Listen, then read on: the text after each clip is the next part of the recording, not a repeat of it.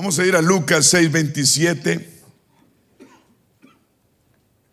Yo les traigo a ustedes un, tema de bendición, de beneficio. La carne no, no cree, pero es benéfico. Es la voluntad de Dios. ¿Ok?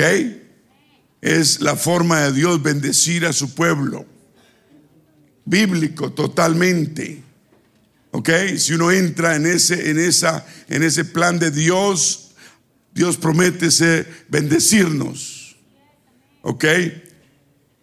Dice Lucas 6:27, pero a vosotros los que oís os digo, amad a vuestros enemigos, haced bien a los que os aborrecen, bendecid a los que os maldicen y orad por los que os calumnian. Al que te hieran una mejilla, preséntale también la otra, y al que te quite la capa, ni aun la túnica le niegues. A cualquiera que te diga, que te pida, dale. Y al que tome lo que es tuyo, no pidas que te lo devuelva. ¿Y, y cómo queréis que hagan los hombres con vosotros? Digan la regla de oro. Repetimos, y como, como queréis que hagan los hombres con vosotros, así también haced vosotros con ellos. Porque si amáis a los que os aman, ¿qué mérito tenéis? Porque también los pecadores aman a los que los aman. Y si hacéis bien a los que os hacen bien, ¿qué mérito tenéis? Porque también los pecadores hacen lo mismo.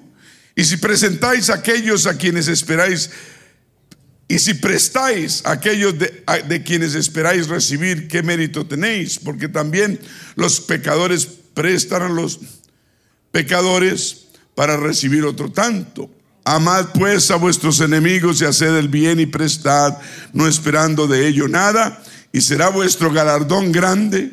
Seréis hijos del Altísimo porque Él es benigno para con los ingratos y malos. Sed pues misericordioso, todos digan misericordioso como también vuestro Padre es. No juzguéis y no seréis juzgados. No condenéis y no seréis condenados. Perdonad y seréis perdonados. Qué versículo, ¿cierto? Otra vez. Quiero que lo digan todos en coro. Ese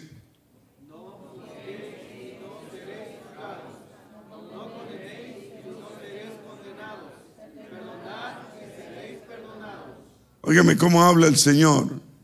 Si usted hace esto, si usted no, usted hace esto, a usted no le va a pasar esto.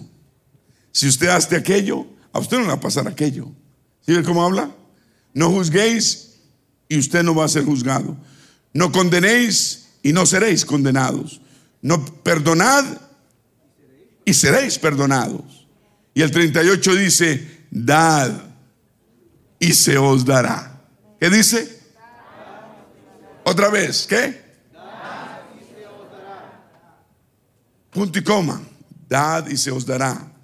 Y después dice, medida buena, apretada, remecida, rebosando, darán en vuestro regazo.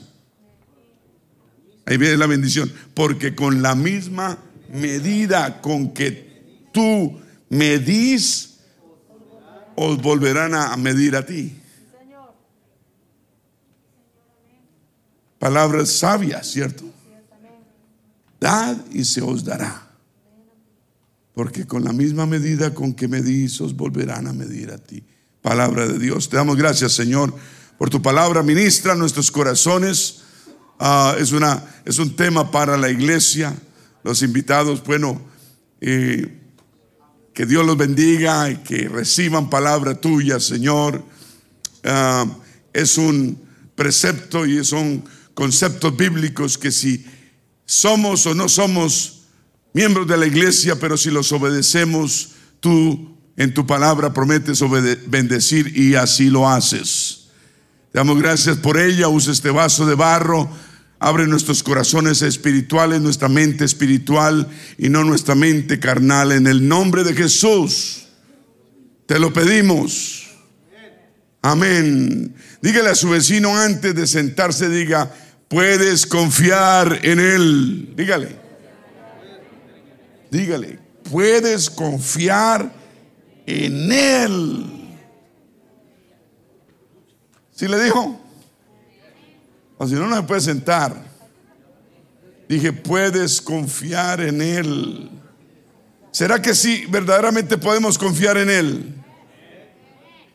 Si Él fue el que nos hizo y no nosotros a nosotros mismos, puedo confiar en Él. Los cielos declaran su gloria. El firmamento muestra la obra de sus manos. Nada lo puede medir a Dios. Ningún telescopio, por potente que sea, puede medir su ilimitado poder porque Él es sin límite. Yo hoy te digo, iglesia, puedes confiar en Él. Ninguna barrera puede impedir que derrame el bendición sobre tu vida. Puedes confiar en Él. Él es perdurablemente fuerte. Él es enteramente sincero. Él es eternamente firme. Y Él es inmortalmente lleno de gracia. Puedes confiar en Él. Él es poderoso en todo e imparcialmente misericordia. Él tiene misericordia imparcialmente. Él es el mismo con todos.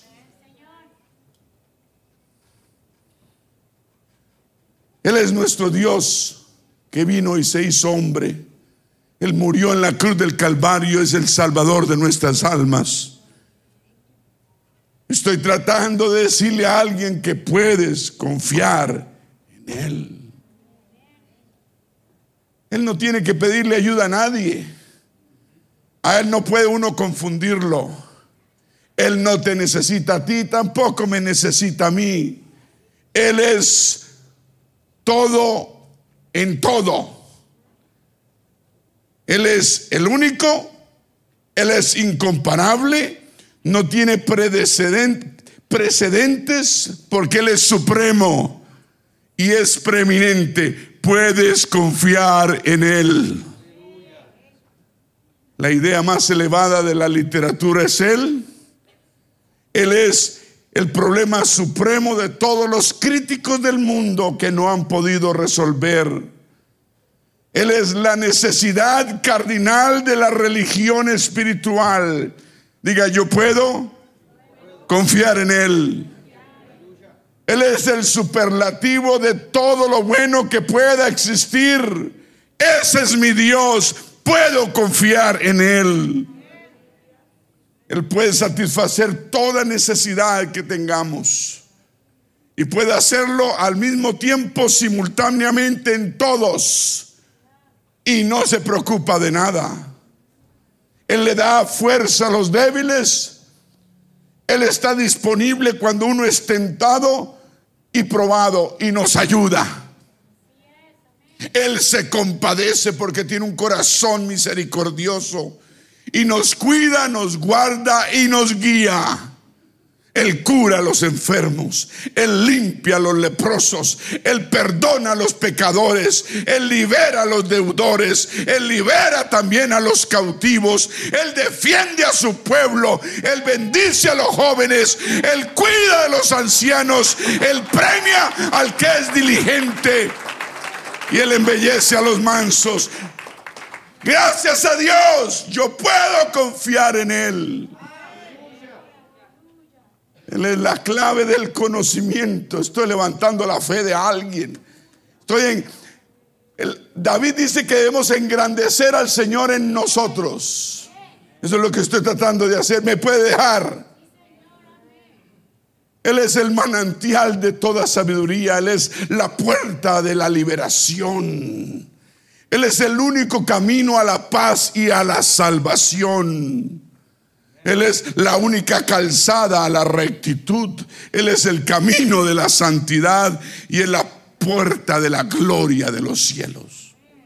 Yo puedo confiar en Él. Un aplauso al Señor.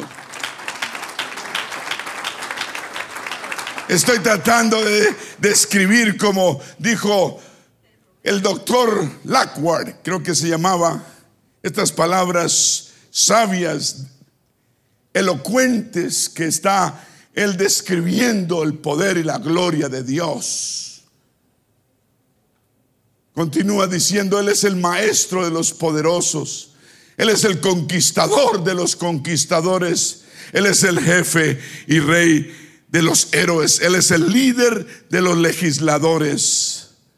Él es el príncipe de príncipes, Él es el rey de reyes y Él es Señor de señores. Yo debo, debo confiar en Él. Es nuestra obligación aprender a confiar en Él. Y dice la Biblia que si confiamos en Él, Él hará.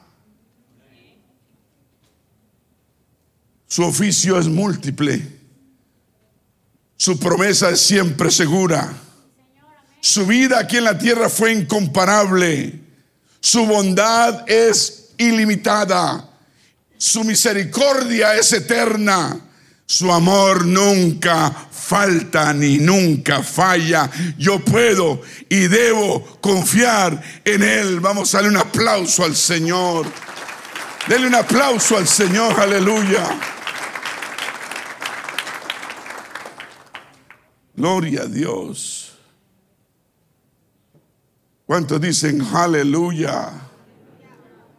Diga, yo puedo confiar en Él. Yo puedo confiar en Él.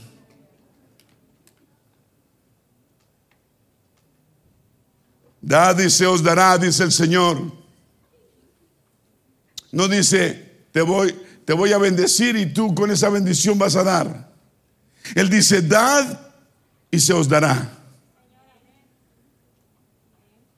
Este debe ser nuestro comportamiento, ese debe ser nuestro estilo de vida. El Señor nos lo enseña, Él espera que vivamos de esa manera. Él quiere bendecirnos, pero nos dice primero que dad y se os dará. Este estilo de vida te eleva.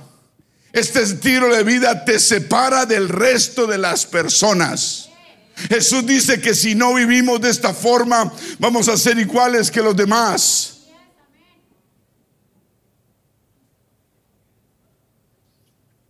Si queremos un galardón grande y permanecer ser hijos del Altísimo, debemos vivir una vida diferente. Y el Señor Jesús nos dice, dad y se os dará. Dad y se os dará. Es el estilo de vida que Él enseña para, para beneficiar a nosotros sus hijos. Él dice, y tu galardón será grande y seréis hijos del Altísimo. Habla, y lo leímos, que si no juzgamos a los demás, tampoco nadie nos va a juzgar a nosotros. Que si no condenamos a los demás, tampoco vamos a ser condenados. Que si, que si no perdonamos a los demás, tampoco vamos a ser perdonados. Es recíproco. Jesús que nos está enseñando, nos enseña que uno mismo determina el trato que va a recibir de Él como Dios, como Dios nos va a tratar a nosotros. ¿Sí está entendiendo? Nos está diciendo claramente, nos está enseñando cómo vas a, cómo quieres ser tratado. Porque lo que te estoy enseñando, dice Él, es dad y se os dará. Y dice medida buena y apretada y remecida darán en vuestro regazo. Después dice, con la misma medida con que medís seréis medidos. Si somos duros con los demás, Él también tal vez va a ser duro con nosotros. En cambio, si somos misericordiosos, Él va a ser misericordioso. O sea, hermano, que tu actitud y la mía hacia los demás y hacia Dios determina la actitud de Dios hacia nosotros. Amén, así es. Señor. Ese es la actitud mía hacia los demás, mi actitud depende, determina la acción de Dios conmigo, la actitud de Dios conmigo. Hermoso y poderoso, de gran beneficio. Dad y se os dará. La carne no le gusta. Todos queremos recibir de quién, de Dios, ¿cierto? Y necesitamos recibir de Él o no. El que no necesite de Dios, levante la mano. Que no necesite Dios, levante la mano. No hay nadie. Necesitamos recibir de Él continuamente, ¿cierto? Necesitamos salud para nosotros todos los días, especialmente en este mundo loco en que vivimos. Necesitamos la protección para nuestra familia cada segundo, cada minuto. Necesitamos el vigor, la fortaleza, la salud para trabajar todos los días. Necesitamos sabiduría. Necesitamos gracia y favor de Dios. Necesitamos protección en casa, fuera de casa, en el trabajo, en todo lugar. Necesitamos la bendición de Dios, favor de Dios. Que nos dé gracia delante de la gente. A toda hora y todos los días. 24, 7, 365 días al año. Necesitamos de Dios. Usted lo, lo asimile o no lo asimile, necesitamos de Él. Y Él es el que te provee a ti. No creas que tu mano te provee, no, es la misericordia y la mano de Dios la que nos da. Entonces Él nos da dos palabras claves. Dad y se os dará. Porque Dios quiere que seamos dadores para poder recibir, para poder darnos hasta que nos sobre, dice. Primero tenemos que aprender a qué? A dar de nosotros mismos. Dar en la escuela dominical, dar aquí en la iglesia, dar aquí, dar en el campo de fútbol, dar en esto, dar en lo otro, dar, dar de nosotros. Primero es dar y luego viene qué? Es la manera de Dios, porque Él sencillamente quiere bendecir. Diga, Él quiere bendecirme. Él quiere bendecirnos luego de que nosotros aprendamos este principio bíblico. Dad y se os dará. Si uno espera recibir de Dios primero para poder dar, nunca va a dar, nunca recibiremos, perdón. Pero el plan de Dios es que nosotros demos que primero y luego Él promete bendecirnos. Digan, yo puedo confiar en Él. No pague el radio. No diga ese tema, me lo sé, no, no lo sabe. Si él lo sabe, es bueno recordarlo. Y los que dan y dan y dan, gracias por dar. Gracias por ser pueblo bendecido o agradecido más bien. Porque Dios ama a su pueblo. ¿Cuántos dicen gloria a Dios? Toda persona generosa, dice la palabra, será prosperada. Yo uso esa palabra muy cuidadosamente porque aquí no creemos en la doctrina de la prosperidad. Aquí creemos en la prosperidad espiritual. Y la prosperidad espiritual trae todo por añadidura. Pero él dice, aprende a ser generoso y dador alegre. Amén. Y habla de medida buena, apretada, remecida, rebosando. Con la misma medida con que medís, volveréis a ser medido. La Biblia nos enseña a vivir una vida, digan, de victoria. Y la pieza que a mí me faltaba, tal vez a ti te faltaba en un punto de tu vida, es aprender a ser buenos administradores. La Biblia habla de administración como mayor, diga, mayordomía. Mayordomía es la buena administración de los recursos que recibimos y Dios nos provee cada semana y cada día.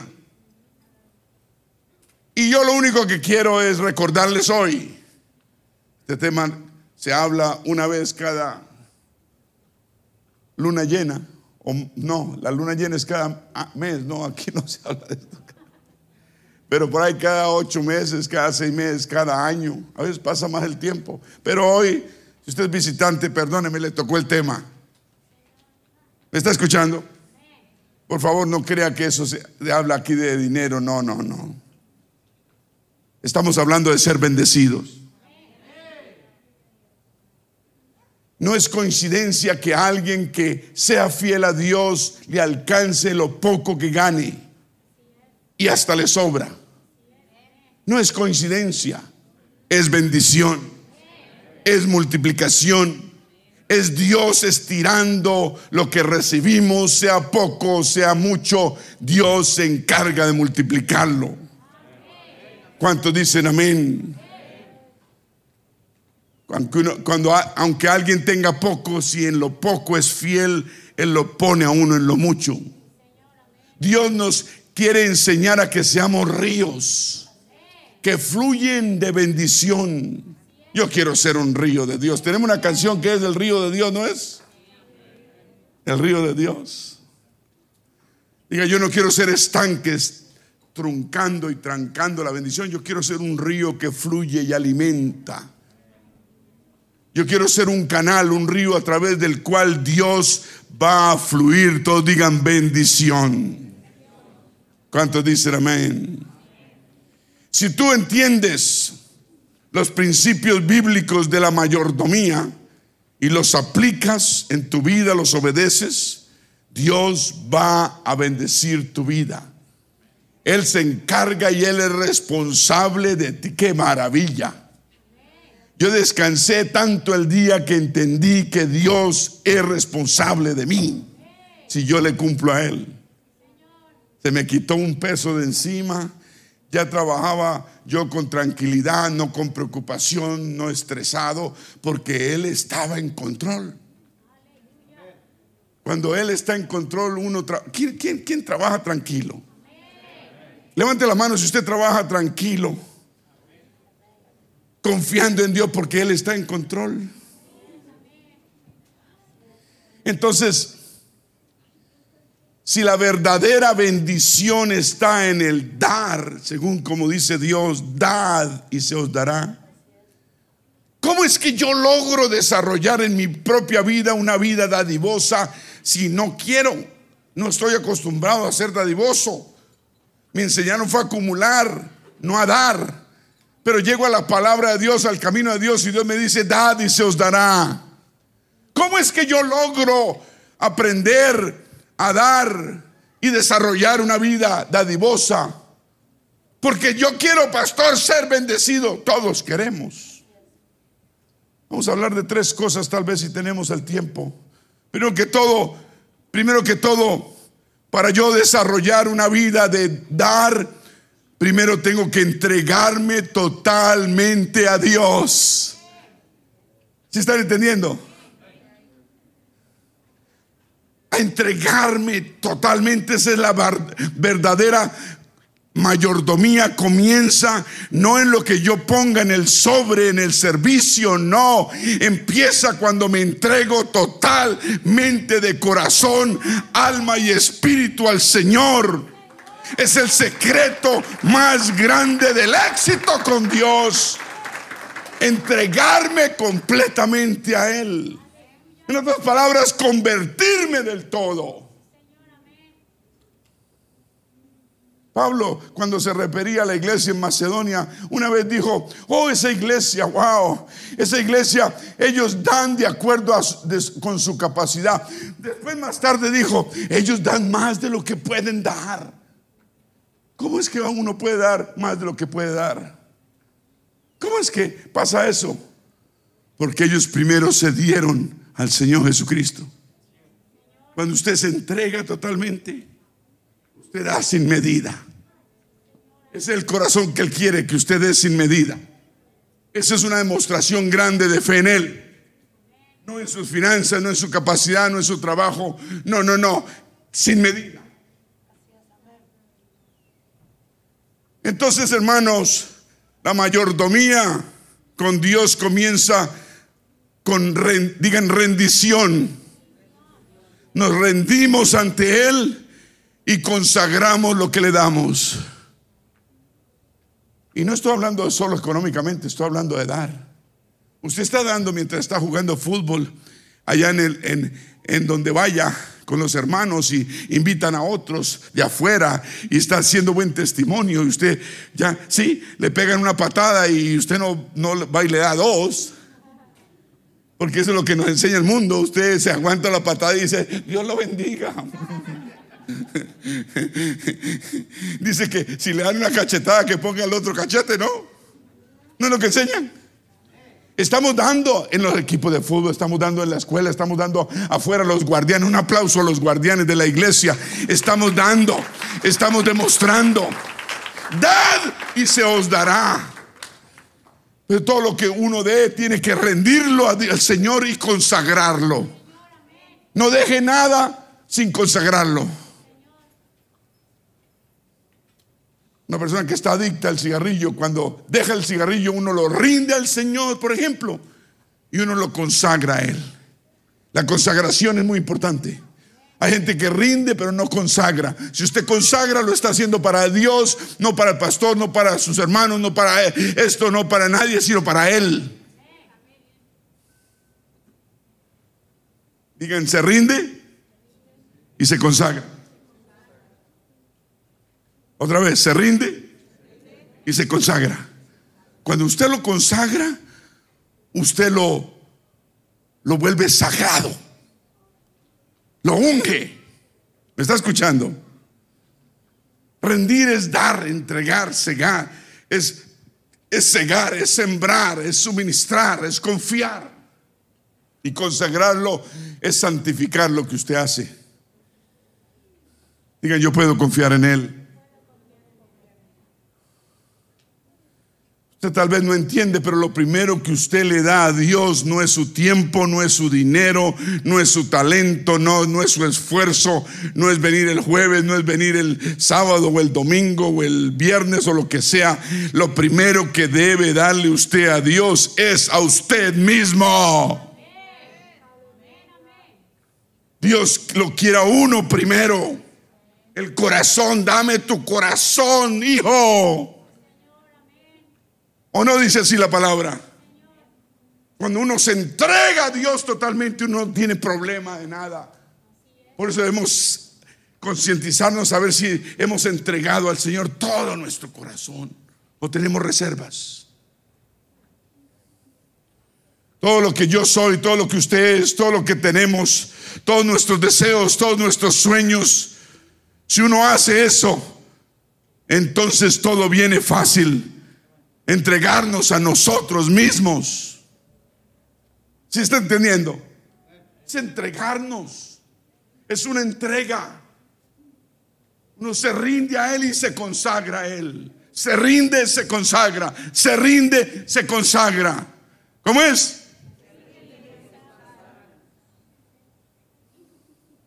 Eso es lo que todos necesitamos hacer. Entregarnos totalmente a Dios. Digan, pero de verdad. Y viene fácil. Viene fácil las cosas. Podemos obedecer fácil. Podemos obedecer fácil cuando hemos entregado todo.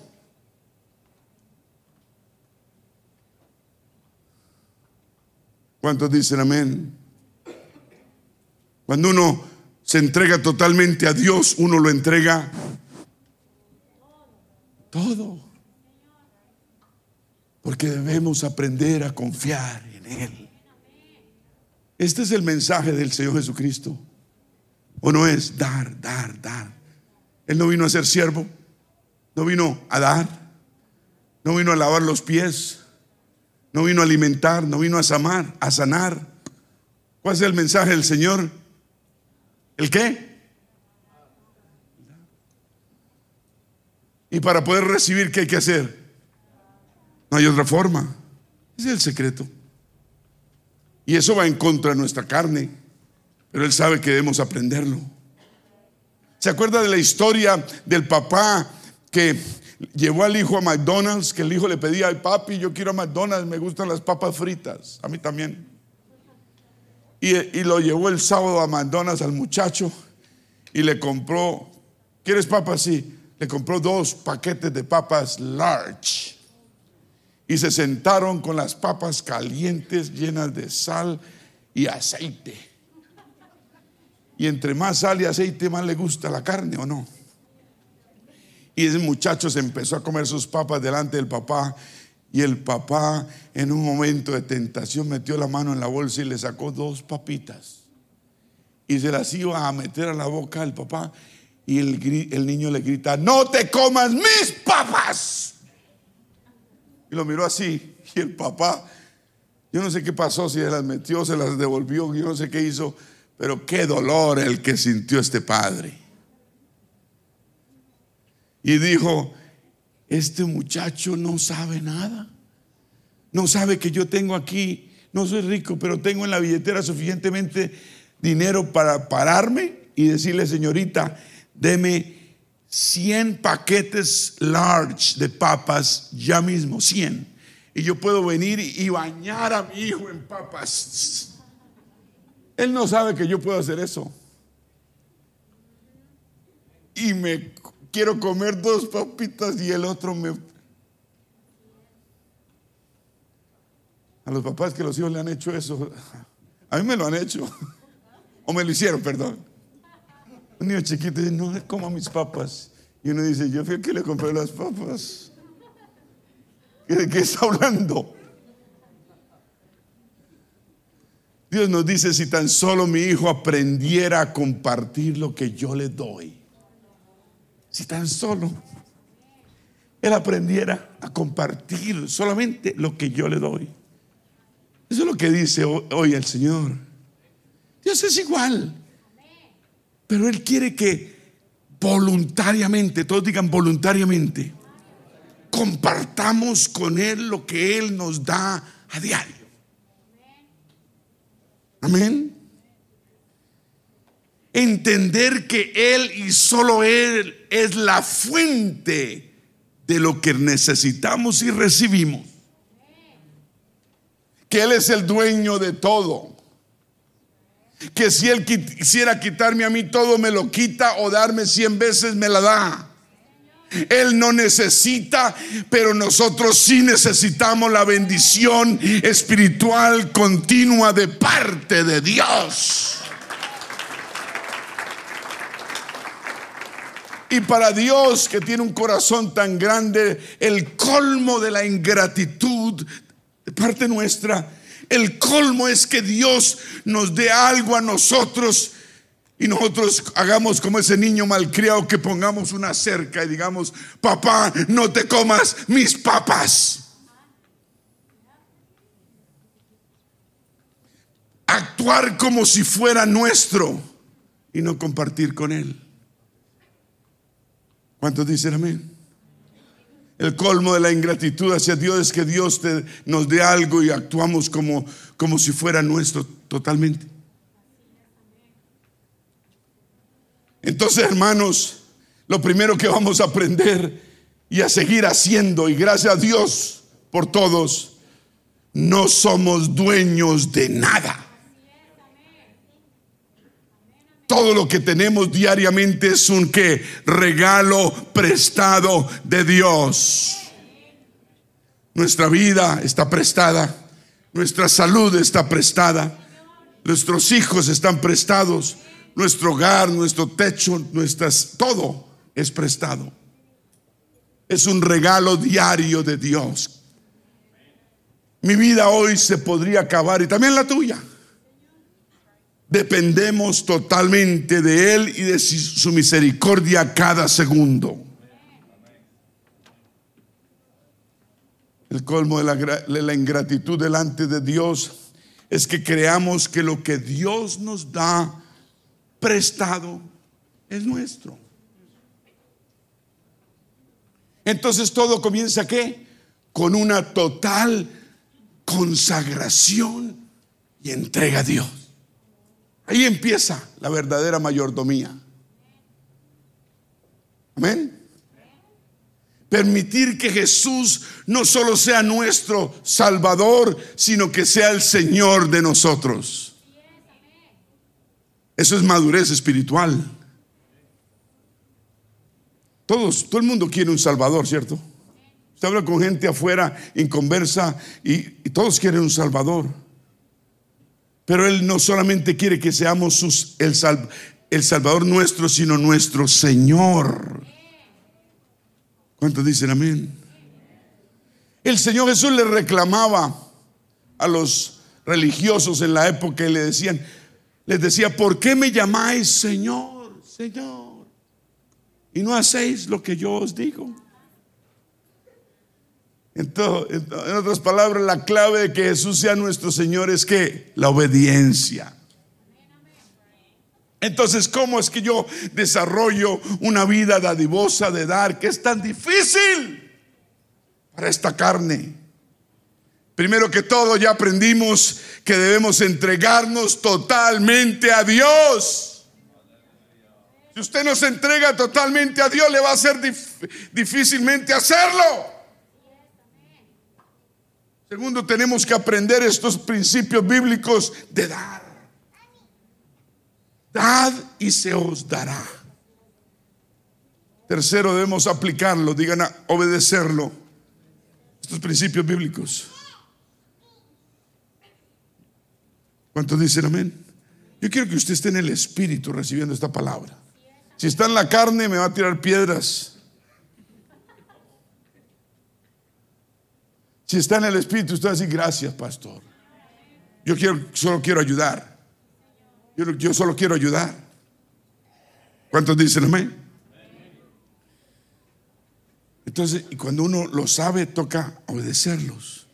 Porque al que sabe hacer lo bueno y no lo hace, es pecado. Uno puede en la carne racionalizar todo lo que quiera y buscar excusas y las va a encontrar, pero eso no cambia la gran verdad de Dios. En otras palabras, no le diga a Dios cuánto le ama, sino demuéstreselo. Amén. Yo quiero que usted y su familia sean todos muy... Y tenemos una iglesia muy bendecida, porque es una iglesia obediente a Dios, que se han rendido ante Dios y le han, le han consagrado todo lo que hacen y hacemos. Por eso yo quiero que todos los que están llegando, los que están, todos, sean muy bendecidos y para que usted necesite lo que necesita empezar a hacer es, es formar este estilo de vida de dar. A la iglesia venimos a recibir, claro, de Dios, pero Dios lo primero que nos dice es dad y se os dará. Y uno dice, pero yo vine a recibir, ¿cómo van a pedir? El Señor dice, sí, tienes que entregarte a mí mismo primero y me vas a dar y yo te voy a bendecir a cambio. qué increíble, ¿no? En la carne uno rechaza eso. ¿Cuántos en la, en la carne al principio rechazaron ese principio bíblico? Claro que todos lo rechazamos. Él dice que debemos ser un dadores que alegres. Gloria a Dios. Digan dar.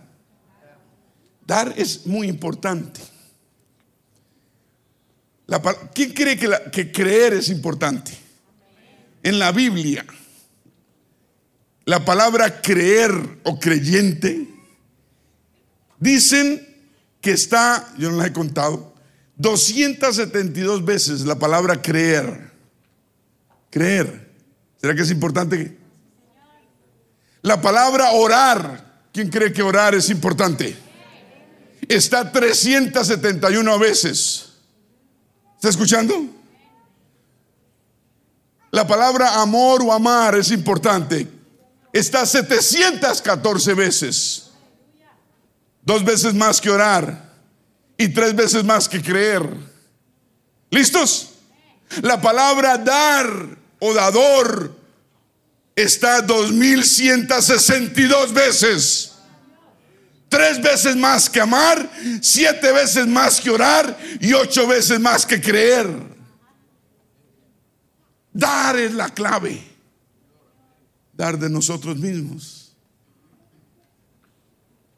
Porque el tema central de la Biblia, el secreto de una verdadera vida de bendición según la palabra de Dios, según el Señor Jesucristo, es dar, dar, dar, dar, dar, para poder recibir todo lo que Dios tiene para nosotros. No hay otra forma. ¿Cuántos dicen gloria a Dios? Digan, debemos ser fieles con todo y en todo. necesito aprender a confiar totalmente en Dios. Un aplauso al que vive. El Señor Jesús dijo que no podemos servir a Dios, aunque tratemos, no podremos, y al mismo tiempo tratar de servir a las riquezas, el dinero. ¿Me oyó?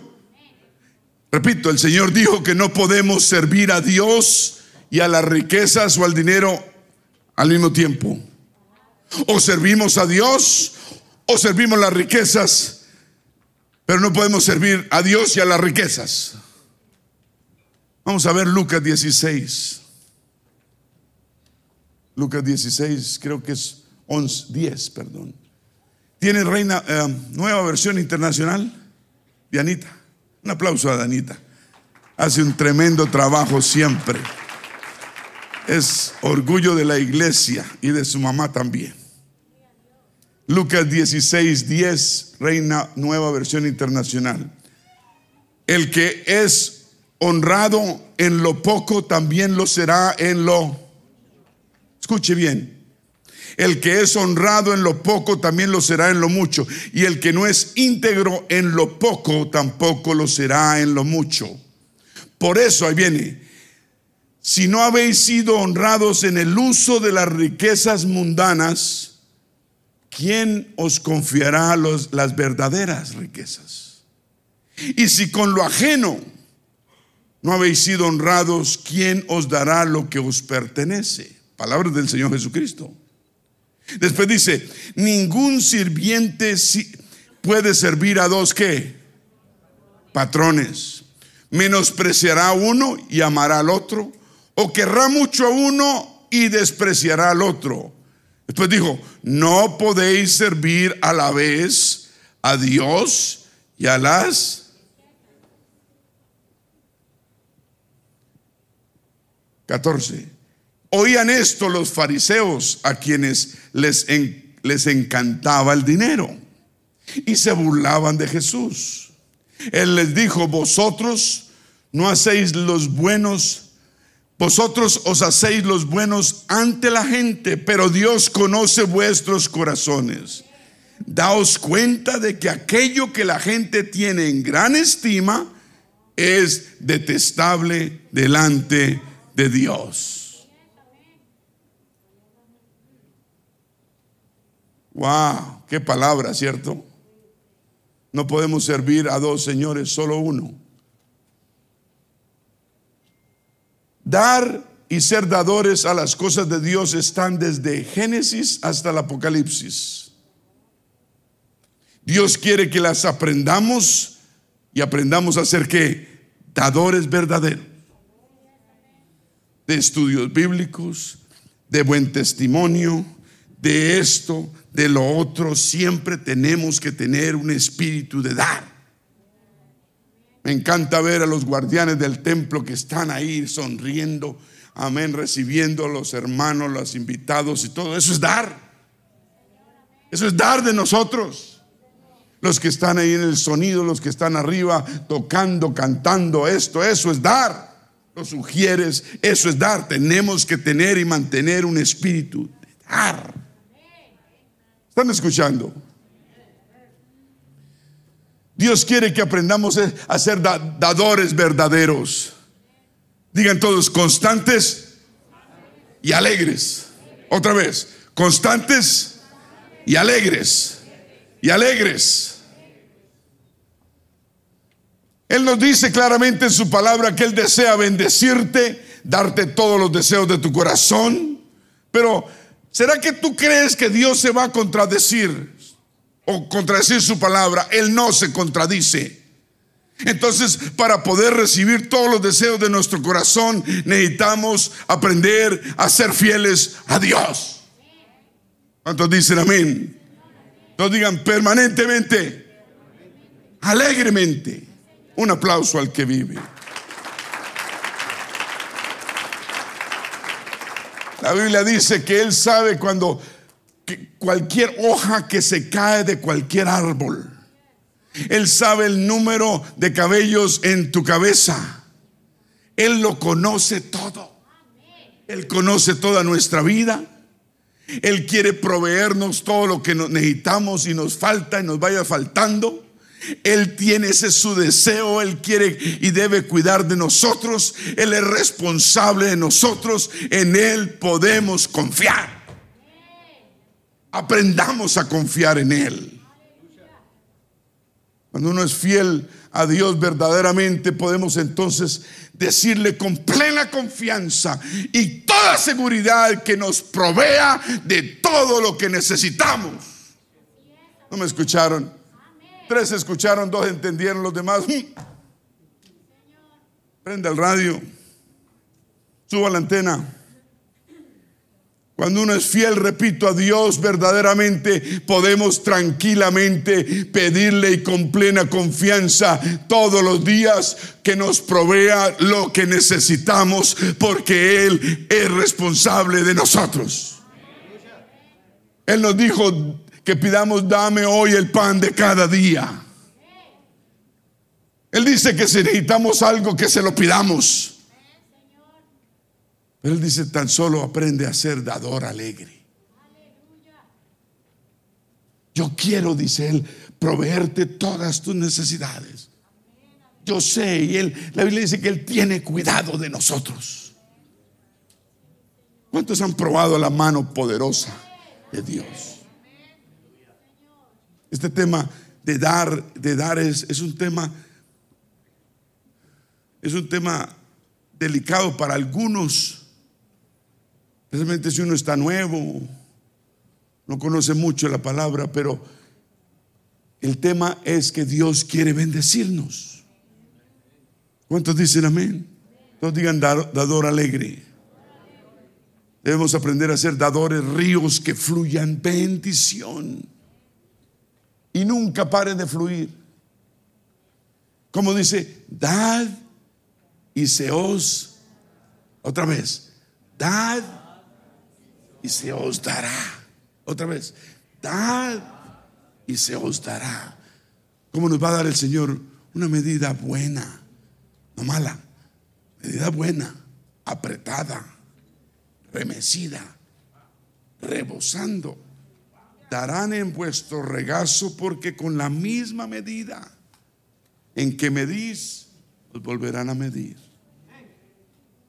Dígale a su vecino, confía en Dios.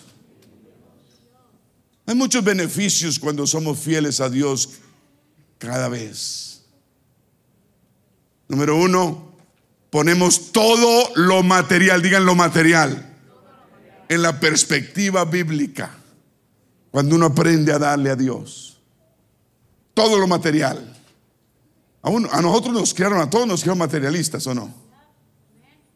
Ahorra, ahorra, ahorra, guarda, acumula, acumula, en tierra debajo del colchón, debajo de la cama, debajo de la tabla, debajo de la tierra. Pero Dios nos dice, da, dice, os dará.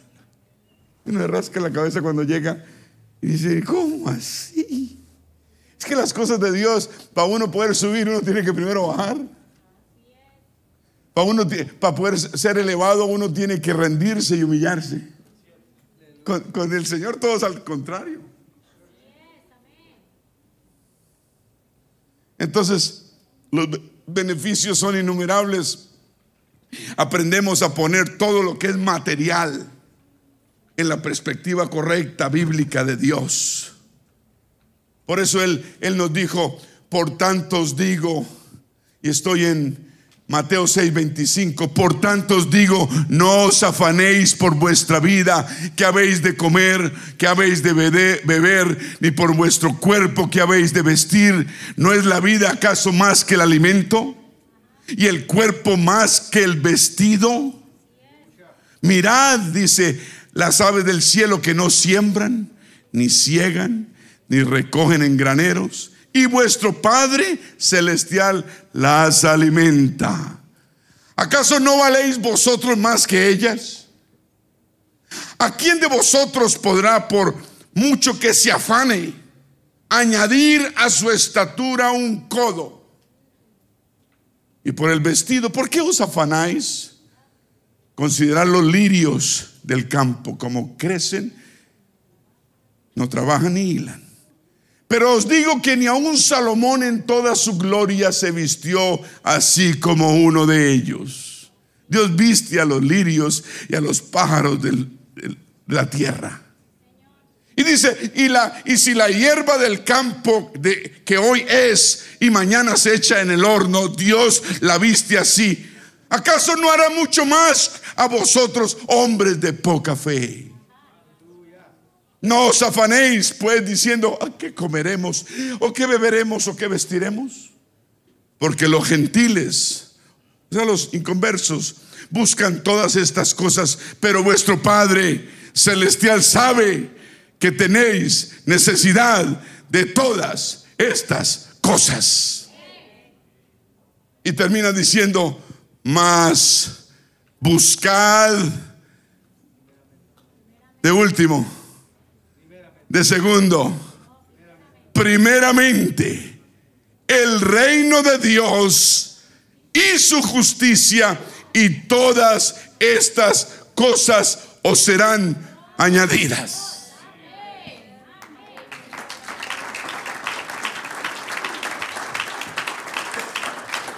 Yo quiero que repitan este versículo todos en coro. ¿Está listo? Uno, dos, tres.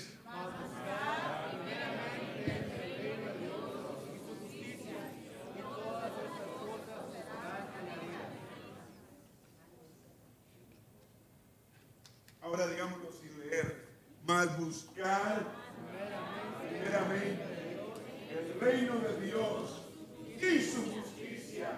Y todas estas cosas serán añadidas. O serán añadidas.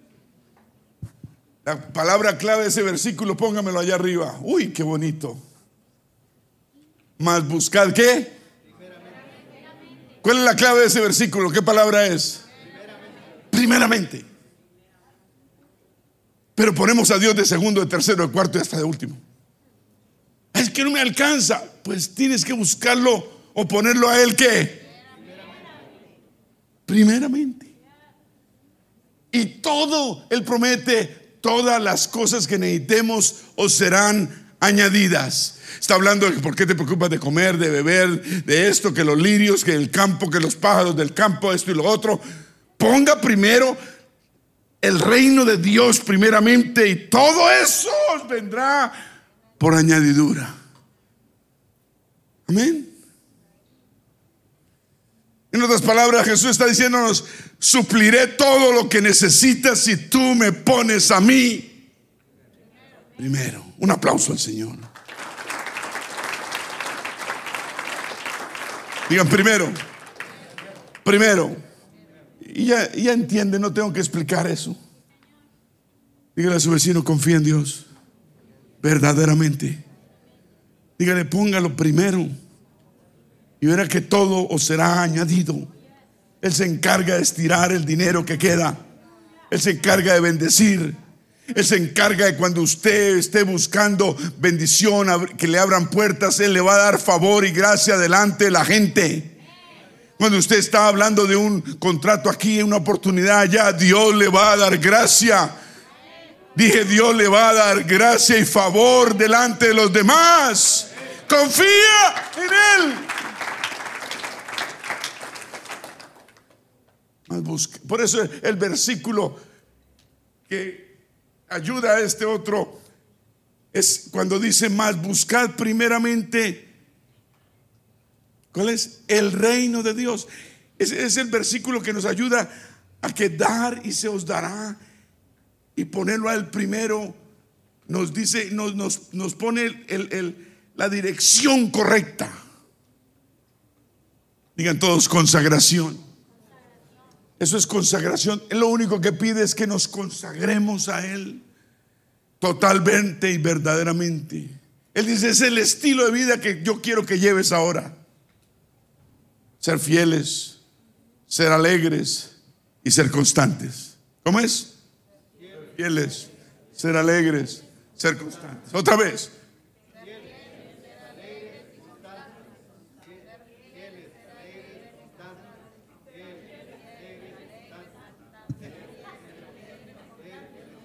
Un aplauso al Señor. Entonces, cuando somos fieles verdaderamente al Señor, ponemos todo lo material en la perspectiva bíblica. Él nos enseña que cuando damos, tampoco nos enseña que cuando uno da, uno no cambia su actitud. Ni con la gente, ni con el pastor, ni con la iglesia, ni con él menos. Uno tiene que dar humildemente. Así gire un cheque de dos millones o así un cheque de cinco dólares o efectivo, lo que sea. Nuestra actitud nunca debe cambiar. Cuando, cuando damos al Señor, nunca debe. Así estemos haciendo lo que estemos haciendo, estemos dando estudio bíblico, ganando gente, estando dando y dando, dando, dando a Dios. Nuestra manera y actitud debe ser siempre con humildad. Por eso, este versículo que usted tanto sabe, por tanto, si traes tu ofrenda al altar y allí te acuerdas de que tu hermano tiene algo contra ti, que dice, deja allí tu ofrenda en el altar y anda, reconcíliate primero con tu hermano y entonces ven y presenta tu ofrenda. Aquí el Señor está uniendo dos cosas, la ofrenda y nuestra actitud. Tenemos ofrenda para darle, pero tenemos que fijarnos en nuestra actitud si nuestra actitud, si alguien tiene algo con nosotros, algo pasó, algo pasó, ve, arréglate con tu hermano. Entonces la ofrenda tiene mucho que ver con nuestra actitud. Nunca podemos cambiar nuestra actitud porque estamos dando. Está pidiendo que tengamos una actitud humilde y nos arreglemos con el hermano que tiene algo contra nosotros. Wow. Dígale a su vecino otra vez, confía en Dios. Dígale tú también, mi querido pan de trigo. Entonces cuando somos fieles verdaderamente a Dios cada semana, primero ponemos todo lo material en la perspectiva bíblica. Segundo, nos enseña que cuando damos no podemos cambiar nuestra actitud de comportamiento, que tenemos que tener una actitud correcta de humildad. Tercero, ¿está listo? es la verdadera prueba. ¿La verdadera qué? De nuestro compromiso espiritual para con Dios. Prueba la clase de compromiso que yo tengo verdaderamente con Dios. ¿Me está escuchando? Cuando soy fiel verdaderamente al Señor cada semana. Compromiso. Lucas 16, 11 dice, Pues si en las riquezas injustas, o sea, el dinero que uno gana aquí, no fuisteis fieles, ¿quién os confiará la verdadera o lo verdadero?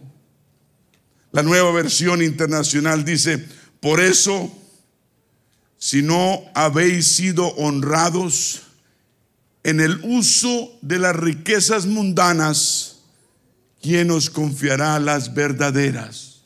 Yo quiero que el Señor me confíe a mí las verdaderas. Yo quiero que el Señor tenga la tranquilidad de mi corazón que yo no tengo. Eh, yo ya no soy esclavo de lo material y que Él puede confiar las verdaderas. ¿Cuántos dicen amén?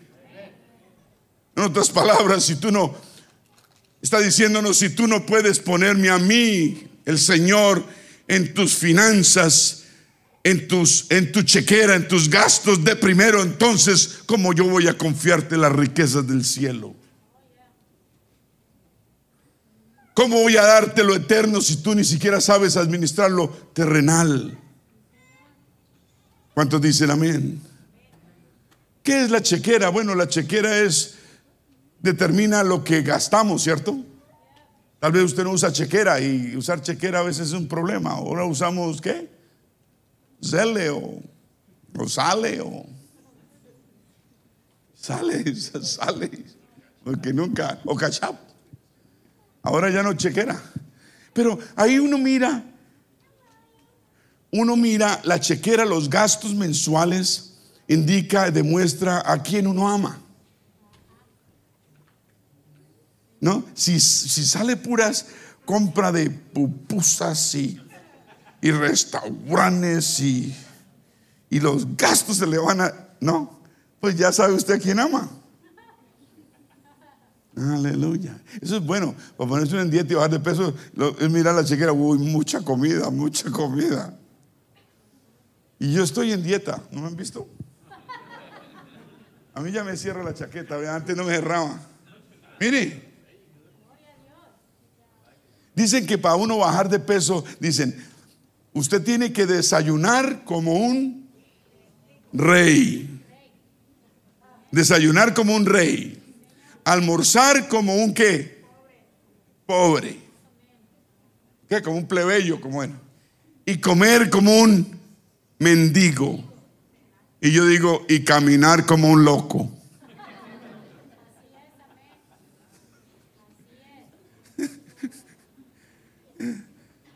Eh, estoy caminando dos horas diarias hace dos meses y medio y he bajado 10 libras, le confieso. Gloria a Dios. ¿No me nota? Caminando 10, ¿qué? Dos horas, casi seis millas. Me siento como un toro. Yo hace rato no hacía tanto ejercicio. Desde que llegó la pandemia dejé de hacer ejercicio y me volví, pero estoy haciendo, ore por el pastor. La alarma suena temprano en la mañana y yo quiero apagarla. Y tengo miles de excusas para hacerlo, pero me levanto. Y me esperan dos horas de martirio. Y usted sabe cómo es, ¿no? La carne que va a querer pararse de esa cama, ¿no? La carne quiere las arrugas de las almohadas las tengo aquí todavía, las marcas, pero uno, uno tiene que esforzarse. Y siga orando por mí. Y si el día que no me levanto es porque usted no está orando bien.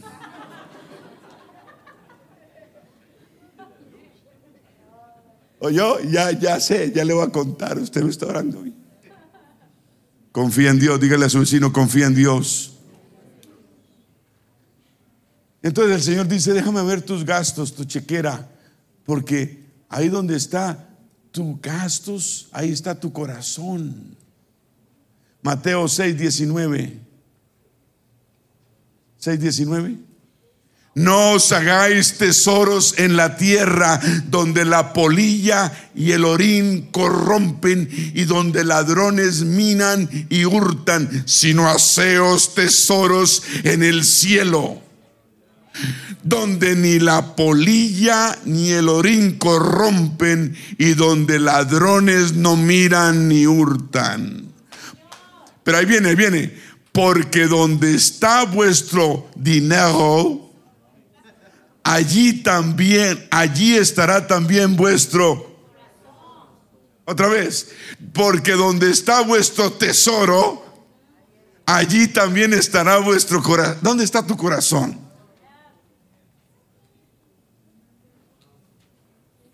Digan tesoros en el cielo. La nueva versión internacional de este mismo versículo, Mateo 6, 19.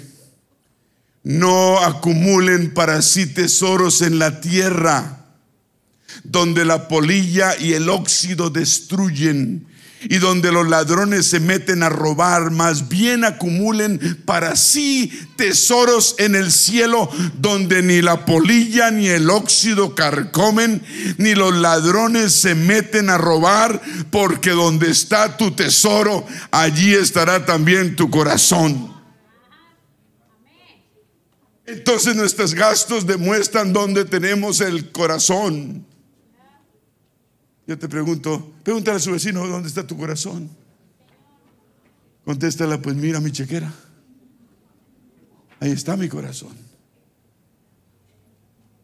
Vamos a poner al Señor primero. ¿Cuántos dicen gloria a Dios?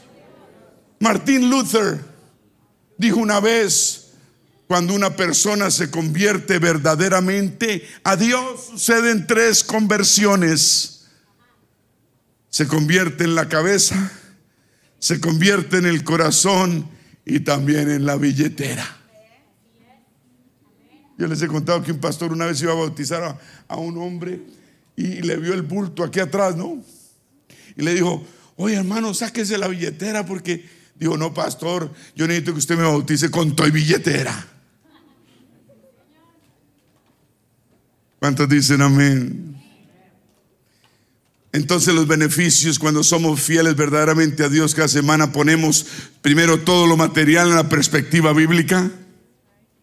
Segundo nos enseña que cuando damos no debe cambiar nuestra actitud ni nuestro comportamiento. Tercero, es la verdadera que prueba de nuestro compromiso espiritual con Dios, que prueba la clase de compromiso que tiene uno verdaderamente con Él.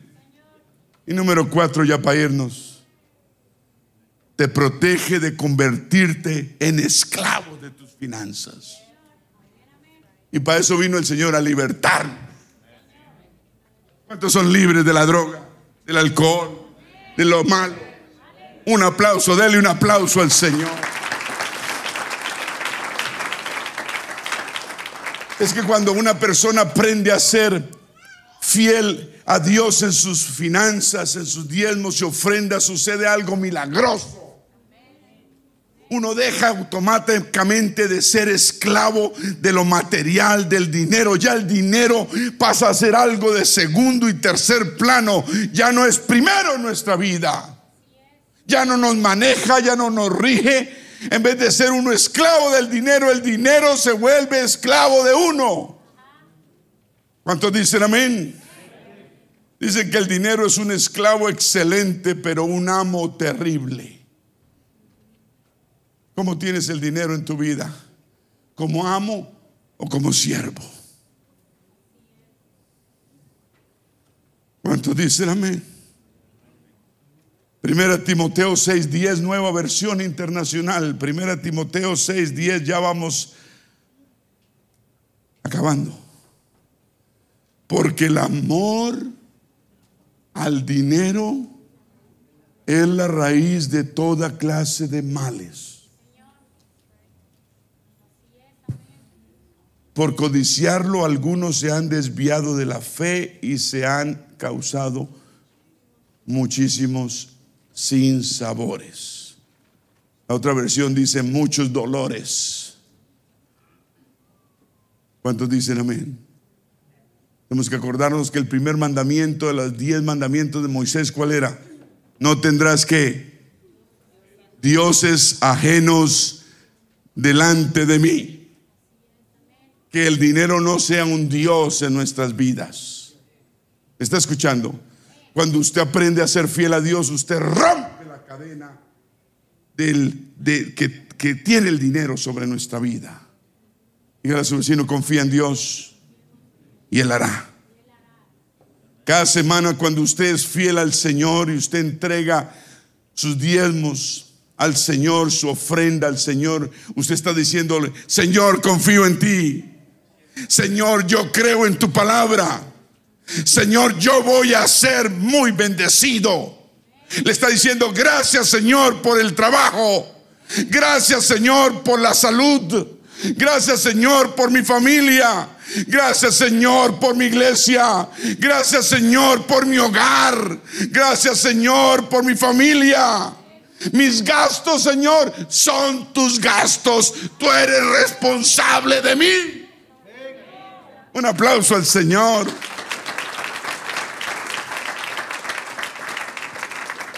Le está diciendo, ya no soy más esclavo del dinero.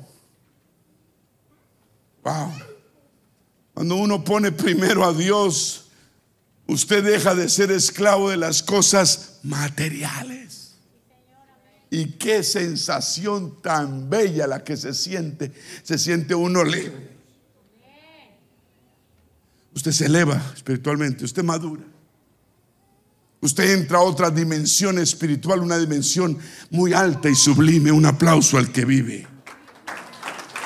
Los hermanos músicos, por favor. Entramos a una dimensión de tranquilidad, una dimensión de paz, una dimensión de, de, obediencia, una dimensión donde podemos levantar manos santas al Señor y decir, Señor, tengo esta necesidad, tengo esta otra, Señor, me duele aquí, Señor, tengo esto, y tú libremente puedes decirle al Señor y el Señor pedirle al Señor, y Él tiene cuidado de vosotros uno libremente, con tranquilidad y confianza y fe, como uno está obrando correctamente, uno puede entregarle los viles al Señor y el Señor dice, son míos, yo soy responsable de lo tuyo. Es una vida cambiada, una vida transformada, una vida de confianza en un Dios que todo nos da todos los días. Cuando solo confiamos en Él. ¿Cuántos dicen gloria a Dios? Usted rompe esa esclavitud del dinero. Así como, como tal vez usted rompió esclavitud con esto, con lo otro, alguna cadena que tenía en su vida. Esa esclavitud del dinero lo, mantiene a uno cautivo. Porque uno está confiando en el dinero, confiando en, que el dinero es su seguridad. No, la seguridad es el Señor. Él es el que provee el dinero. ¿Me está escuchando? No es el trabajo, no es nuestro, no, no, es Él. Él es el que nos mantiene el trabajito. Y Él nos puede dar otro mejor. Él es el que nos puede abrir contratos, puertas, esto, lo. Él es el que hace la obra. Cuando somos fieles, alegres, dadores, alegres como lo somos, podemos seguir diciéndole al Señor, gracias Señor. Podemos seguir diciendo a la iglesia, gracias Señor, porque, porque tú prometes que todo vas a suplir, todo me vendrá por añadidura. Qué lindo, qué vida tan plácida, tan placentera, tan tranquila cuando entregamos nuestra carga al Señor. Vamos a ponernos de pie.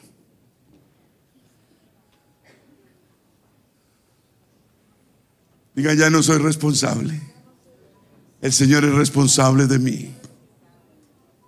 El Señor es responsable de todas mis necesidades.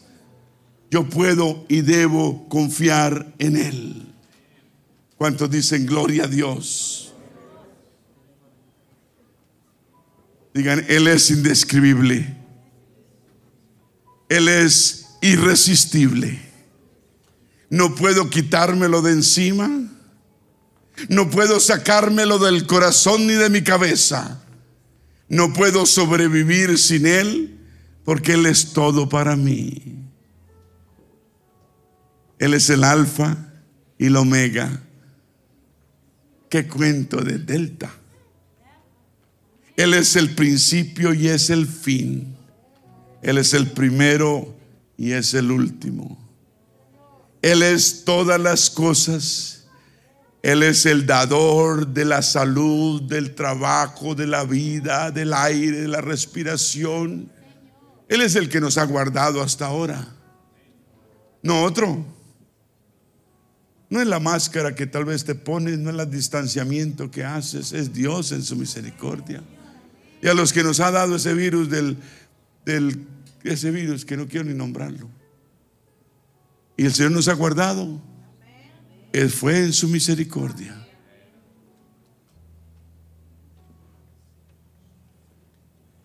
Digan, es tu misericordia, mi Dios. Gracias por la mano grande y protectora, dadora. Hermoso Señor. Suples, has suplido, nos has guardado. Familias, hijos, prohibido bendición ¿Cuántos han desfallecido, mermado, salido, claudicado? Pero tú, Señor, vea, nos tienes firmes. Han pasado cosas terribles alrededor del mundo. Y mira tu pueblo, Señor, en bendición. Esta es una iglesia bendecida. Esta es una iglesia bendecida por la misericordia y la gracia perfecta y santa de Mira donde nos tiene, Señor. Gracias, Señor, porque somos una iglesia bendecida, porque somos una iglesia obediente. Gracias Señor por darnos la clave para la bendición. Tú eres responsable de nosotros y no nosotros de nosotros mismos. Llevad mi carga, porque ligera es mi carga, dice el Señor. Yo quiero hacer un llamado a este altar. Si usted es agradecido por lo que Dios tiene, por su familia, tal vez sus hijos, tal vez su hogar, su trabajo, su salud, la protección que Dios le ha dado hasta ahora, venga a este altar rápidamente, acérquese con un corazón agradecido, con paso firme, con el pecho en alto, con la cabeza de agradecimiento alta por el Dios tan grande que usted tiene, que lo ha guardado, bendecido sus hijos, su familia. Han habido mortandad por doquier y Dios ha sido fiel con nosotros. Gracias Señor. Venga, agradezca, reconozca, hermano, amigo, que es Dios el que ha dado y no nosotros a nosotros mismos. Estoy diciéndole a usted que usted tiene que aprender, hermano, a darle la gloria al Señor. Acérquese a este altar y diga, Señor, te doy toda la gloria. Lo que tengo, lo que soy, te lo debo a ti. Tú eres el causante, tú eres el dador, tú eres el proveedor, tú eres el guardador, tú eres el bendecidor, tú eres, a ti te doy toda la honra y todo el crédito. Y cotarraboko sanda. Y la raboko torricandoro boyaraca. Y cuando roboko sandoro boyara. Y toro boco sandori soto. Acércate hasta el altar y di, Señor, gracias, te doy. Miles y millones han caído claudicados y yo estoy parado en victoria. Estoy parado en victoria. Gracias, Señor. Gracias, mi Dios.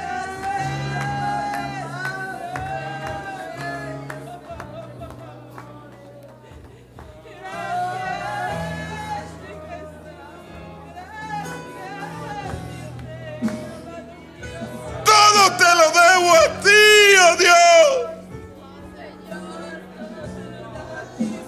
Gracias por tu misericordia y tu gracia y tu amor inefable.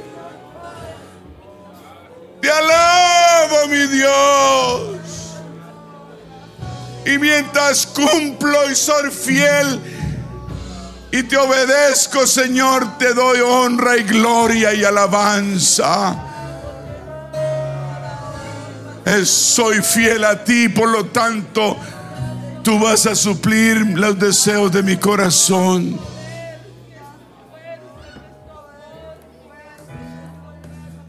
Vamos a cantar.